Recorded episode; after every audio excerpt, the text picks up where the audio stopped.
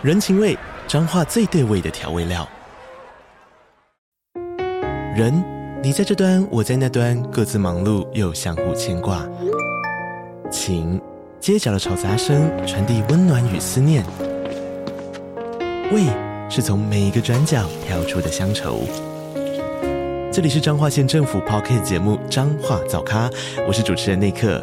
从彰化大小事各具特色到旅游攻略，透过轻松有趣的访谈，带着大家走进最在地的早咖。准备好了吗？彰化的故事，我们说给你听。以上为彰化县政府广告。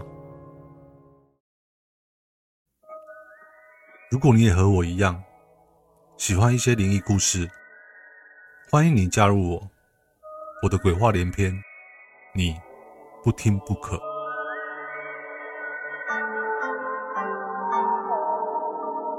大家好，我是不可。古人自古以来便流传下来有所谓的风水之说。今天不可本篇故事中的主角，便是讲述亲身经历过的一段奇幻经验。当中有许多巧合发生的事件，没想到一切不幸的起源，竟都是因为风水种下的恶果。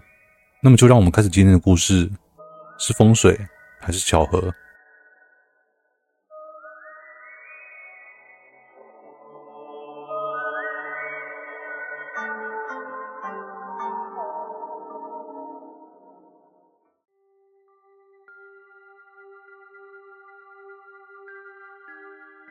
我印象中，当天是九月上旬的一个晚上，时间大概是晚上十点多吧。此时，家中的电话突然响起。“喂，阿华吗？你爸在吗？”打电话过来似乎是四舅妈，口气一副很着急的样子。我便将电话转给我老爸。只见老爸接了电话后，表情渐渐凝重，挂下电话后，随即叫我换衣服准备出门，并告诉我老妈，四舅在医院急诊室了，要带我一起过去看他。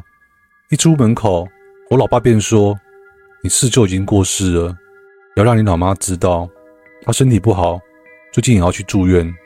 在当时，我老妈原本因白血病，也就是俗称的血癌，即将要住院。我连忙点头，并问老爸说：“四舅是怎么啦？怎么人会好好的，突然就过世了呢？”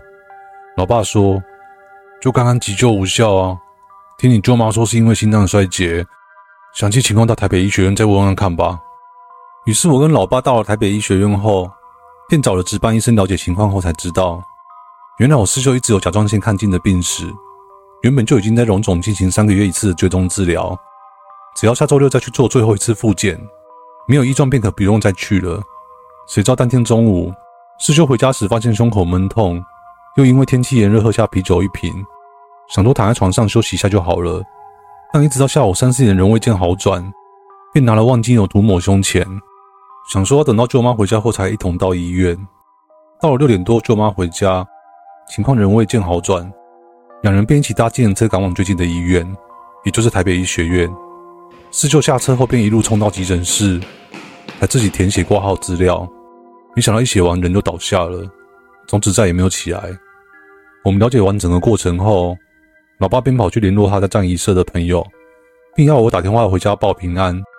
岂知人算不如天算。在我打完电话不久后，我老爸的朋友居然打电话去家里，问我老妈是哪家医院，也无意间让我老妈知道了四舅的噩耗。当我们到第二殡仪馆，并将四舅的遗体送进冷冻库后，老妈此时则是满面泪痕的赶到现场，但还是连最后一面都没有看到，因为了这件事不断责骂我和老爸。好不容易办完了法事，我们三人便回家了。事情发展至此，似乎都还蛮合乎正常情况的。到了头七那天晚上，说实在的，我家除了我老妈最疼我四舅外，我和我老爸对他其实没有什么好感。其次，为了这件事，我妈还将原本住院的日期延后，更令我心里不太高兴，所以我也没有什么特别感受。也因为我隔天还要上课，就忽略了这件事。时间来到了隔天早上，当我要吃早餐准备上课的时候，老妈突然问我说：“阿华，你四舅过世的那一天，”是不是穿米色短袖上衣、黑色短裤啊？我问老妈说：“你不是连四舅最后一面都没有看到吗？你怎么会知道啊？”老妈脸色一变说：“昨晚你四舅来托梦，说他很冷，要我烧一些衣服给他。这也太奇怪了，老妈怎么会知道四舅那天所穿的衣服啊？此外，四舅怎么不去找他老婆，跑到家里找妈妈托梦干嘛？我当下心中一堆疑问，便再问我老妈说：“老妈，四舅头七怎么不回家，却跑来找你？好奇怪哦。”老妈一副愤愤不平的脸说：“你四舅妈说什么怕鬼？头七就带着儿子跟女儿跑去娘家了。四舅不来找我，他会找谁啊？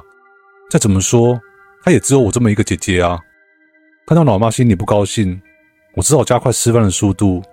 一吃完便说：“老妈，我先上课喽。”沿路上，我一边骑着机车，一边回想这件事，总觉得哪里怪怪的，却不知道问题在哪里。直到上课时，才突然想起一件事：昨晚我睡到一半，我看到我床前有一个黑影。当时我确定我是两眼闭着的。但当时虽然是两眼闭着，当下我的房间一切却看得很清楚，包括那个黑影。这算是灵魂出窍吗？因为我在学生时代就有念佛经的习惯，所以看到那个黑影，虽然心里会紧张，但心里马上就默念着我会念佛的佛经。可能是因为太紧张了，所以整个五音不全的，节奏也完全不对。只见那个黑影还在我面前看着我，随即我强迫自己深呼吸，再念一遍。念不到三句，黑影就消失了，而我就又立刻睡着了。整件事听起来很像是做梦，但是我在回想这件事时，脑海中又是那么的真实，就连当下我强迫自己深呼吸的过程，都还印象十分深刻。头七真的是回魂夜吗？我不知道，至少我以前到现在都没有遇过类似情况。那个黑影真的是我四舅吗？我也不知道，只知道那个黑影。从头到尾就是站在我床角面对我，只不过这个巧合真的会让我不得不去联想。这件事到此就暂告了一段落了。没多久，十月初的时候，我妈终于在我爸软硬兼施的手段下住进了淡水马街医院。刚进去的第一个礼拜，一切都很正常。随后梦魇正式开始，我老妈几乎一天清醒的时间没有超过四个小时，连吗啡都无法止痛。最后只能靠类固醇帮忙。妈妈大部分的时间都在痛苦呻吟中昏迷，那种痛苦，即便是外人看到都会鼻酸。唉，当妈妈睡着时，我和我老爸就必须将他调整到他最舒服的角度，然后拿枕头去顶住，避免让他在睡梦中翻动。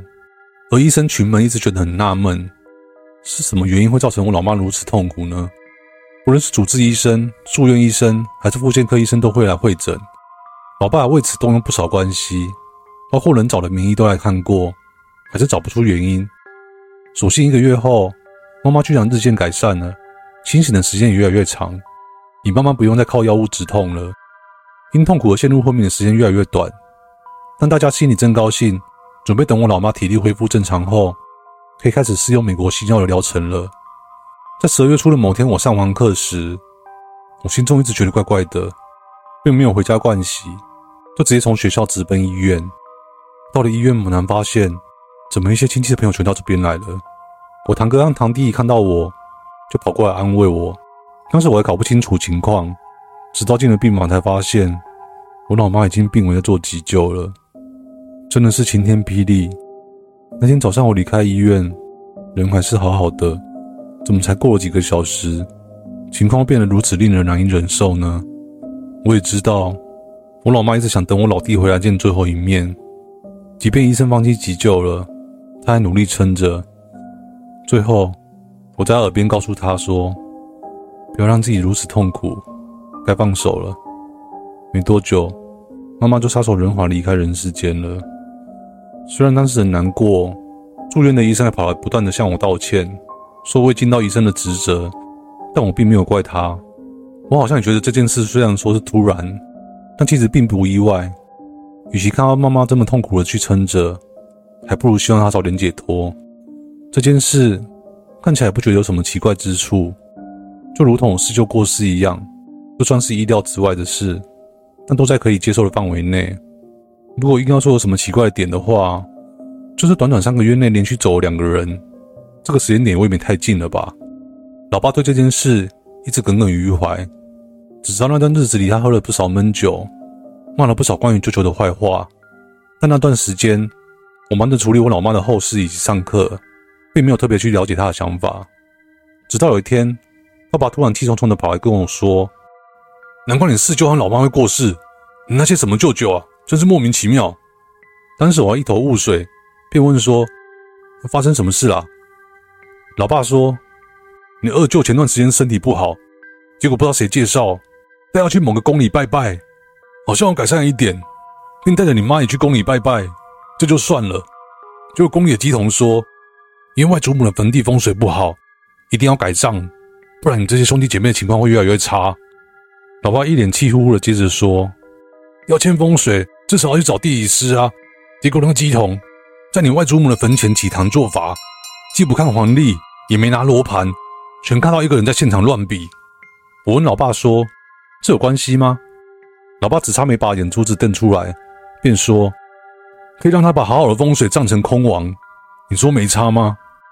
听到这两个字，只觉得头皮发麻，但我还是不太清楚那两个字有什么魔咒，便问说：“空亡会怎么样啊？”老爸说：“葬入空亡，三个月内必有亲人过世啊。”后来我才知道，老爸为了这件事，另外再去找了地理师去看过外祖母的坟，还先后找了两位地理师，为的是求证事实。最后的结果，他没跟二舅说，只告诉二舅要立刻再改葬。改葬完至今，也没有再听说那位舅舅有什么奇怪的症状了。事后，我老爸告诉我，他看了一张照片，就是老妈他们兄弟姐妹在外祖母坟地祭祀后的合照。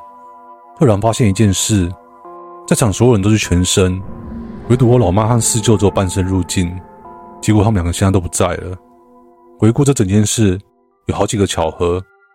我并非鼓吹迷信，只不过这刚好的巧合，难免会让人去联想。至于答案是怎么样，我自己也不知道。我老妈和四舅都是被医生认为接近可以进一步改善情况的时候，紧接着就过世了。到底这是所谓的回光返照，又或者是命运的操弄呢？再者，我外祖母葬完不到一个月，我四舅就过世了，接着是我老妈，难道真的是？空亡的风水作怪吗？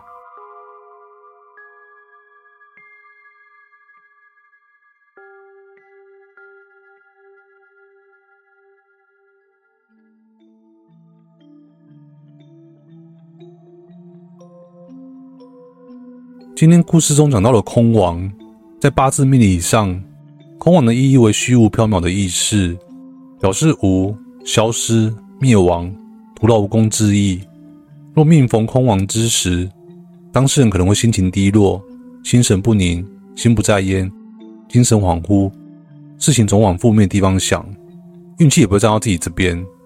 在那样的状态下，经常会出现负面思考，并且做出错误的判断。总之，空网就是一种风水不好的状态名称。有兴趣的民众可以上网去查查哦。不可，我在这边就不赘述了。其实，不可觉得风水这东西。是以前先人的生活经验以及智慧综合一起后所流传下来的，是用来参考，但不是绝对。例如古时候的窗户因为没有玻璃，所以窗户不是纸糊的，就是木板钉成的。遇到刮风下雨时，风及雨水都会吹进来，为避免头部受寒，所以便有床头不靠窗的说法。但是现在都是防水玻璃窗户了，感觉这个部分就没有什么必要遵守了。然后像是房子的坐向。坐北朝南肯定还是最好的坐向，这个科学基础非常容易理解。但不是坐北朝南的房子，其实在现今也不是那么严重的问题了。